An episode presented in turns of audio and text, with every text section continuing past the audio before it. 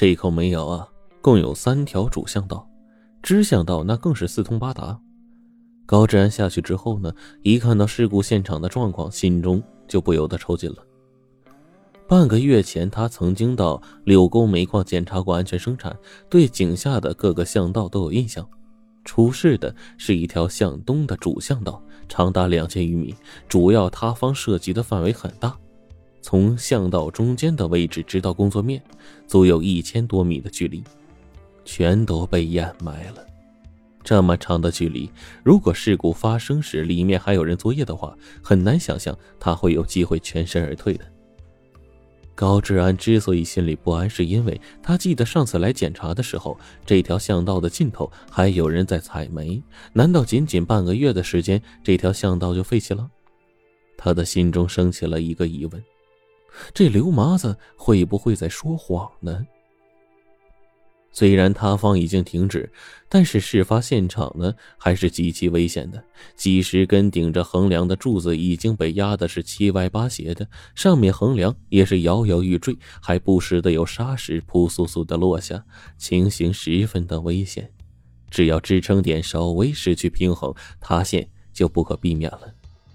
看那情形啊，哪怕是稍微大点的说话声，都有可能把他给震塌。刘麻子压低声音催促说：“哎，高镇长，这里太危险了，咱们还是赶紧出去吧。”高志安看了他一眼说：“出事时候，里面的工作面上真的没有工人了？”刘麻子信誓旦旦地说：“啊，绝对没有啊！你知道的，这条巷道啊，直通柳沟村底下，再开采就把村子里掏空了。所以嘛，我按照规定下决心把这巷道停了。”现在塌了正好，省得还要费时费力填堵。尽管刘麻子的语气啊非常轻松，但是不知道为什么高志安还是有些不放心，又追问：“昨天下井的工人，确实是一个都不少的平安上去了？”刘麻子笑道：“嗨，高镇长啊，你咋就不信我呢？如果有人埋在下面，这人命关天呐！哎，你瞧瞧，我能像现在没事一样不去营救吗？”高展想想也是啊，心想呢，多半是自己啊多疑了。毕竟，要是死个人的话，窑主是逃不了干系的。不但是要赔钱，而且县里呢对这类私人的小煤矿是有规定的。要是累计死亡人数达到两位数的话，那就是高危的小煤矿了，要吊销采矿的许可证的，并且永久封闭。据他所知啊。柳沟煤矿自开矿以来呢，遇难的矿工数累计起来快要上十了。一旦出事的话，作为窑主一定会全力营救，不然的话，累计人数上去的话，到时候封了矿，那损失就是成百万甚至上千万了呀。随后啊。高志安又到其他巷道里面去转了转，发现呢不少地方都受到事故波及。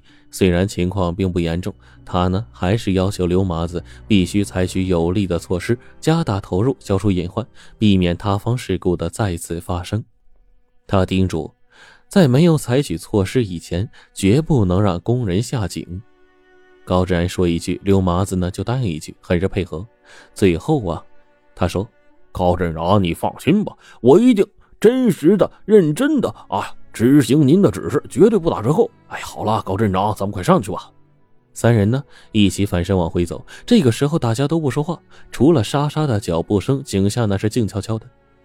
眼看快要走到灌龙旁边了，高志安突然听到隐约的一阵咚咚咚的奇怪声响，那声音极其的微弱，似乎有人在很远很远的地方敲击墙壁呢。高志安一愣，急忙停下脚步，竖起耳朵倾听着，声音却消失了。他以为自己听错了，转头冲着刘麻子看。这一看，他发现刘麻子是神色大乱，显得极为紧张。显然，他也听到了敲击声。高志安狐疑的问：“这什么声音啊？难道井下还有人？”刘麻子避开高志安的目光。强笑着说：“ 不不不，不可能有人，您听错了吧？咱们出去吧。”高志安仍然不放心，他灵机一动，弯腰捡起一把煤签，使劲的向着坑壁上敲去，发出了当当当的声音。他期待着对方会回应自己，可是里面就是没有反应。高志安等了一会儿，才摇了摇头说：“哎，大概是听错了吧？走吧。”然而没走几步呢，咚咚咚的声音又响了起来，虽然很微弱，但确确实实是在响啊。这一次，高志安听的是真真切切，顿时一股凉气从脚底下就升了起来，迅速传遍了全身。他目光如刀，看着刘麻子就说：“井下一定还有人。”刘麻子呢，是尽力的保持稳定，眼珠子滴溜溜转了好几圈，才一副恍然大悟的样子，然后解释说：“那我一定知道怎么回事了啊！我这口窑的周围呀，他他煤窑都快挖通了，这一定别的窑在采煤。”高志安见他睁眼睛说瞎话，不由得是怒目圆睁啊，气愤的就说：“刘全成，你以为我是傻子是不是？这方圆几里除了你这口窑，哪还有别的窑啊？赶紧给我说实话，巷道里面是不是还埋着矿工？埋了几个？”刘麻子神色大变呢，他知道难以隐瞒了，干笑了一声说：“哎，高高高高高高镇长，您别发火啊！这一次塌方确实埋了一工人，不过出事后我下来看了，这下面静悄悄的，就没有这动静。像这种规模塌方呢，我以为他他这有十条命也砸死了，根本就没有生还可能，所以没想到他还活着呀。所以你就想瞒天过海？”高志安是又急又气呀，指着刘麻子的鼻子就怒斥：“刘全昌，你太过分了！”你知不知道出了人命隐瞒不报的后果呀？刘麻子此刻也镇定下来了，一摊手说：“我当然知道了，可是高镇长，人已经死了，报上去也不会活呀。你放心，死人是个哑巴，别的工人呢我也做了工作，所以没有人知道这次事故死了人。”高志安那气得咬碎了钢牙，恨不得手中的钢钎呢就砸在这刘麻子的狗头上。他铁着脸就说。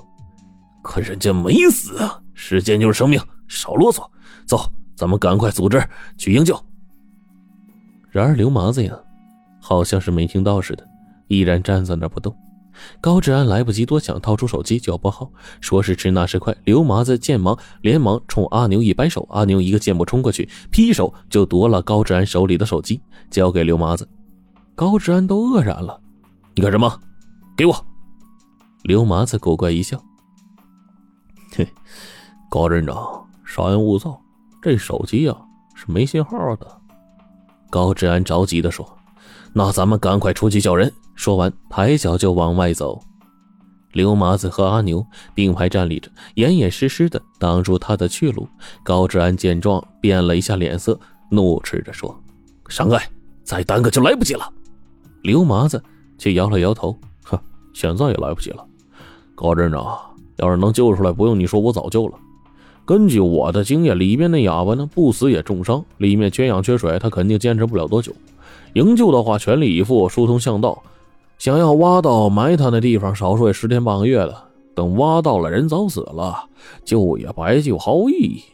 什么？你根本就不想救他？高志安明白了，顿时是又惊又怒啊！他万万没想到刘麻子竟如此冷血，竟然见死不救。他强压怒火说：“只要有一丁点希望，说不定就有奇迹发生。”刘麻子无动于衷。哎，哎呀，我从来不相信奇迹，我只相信我的判断。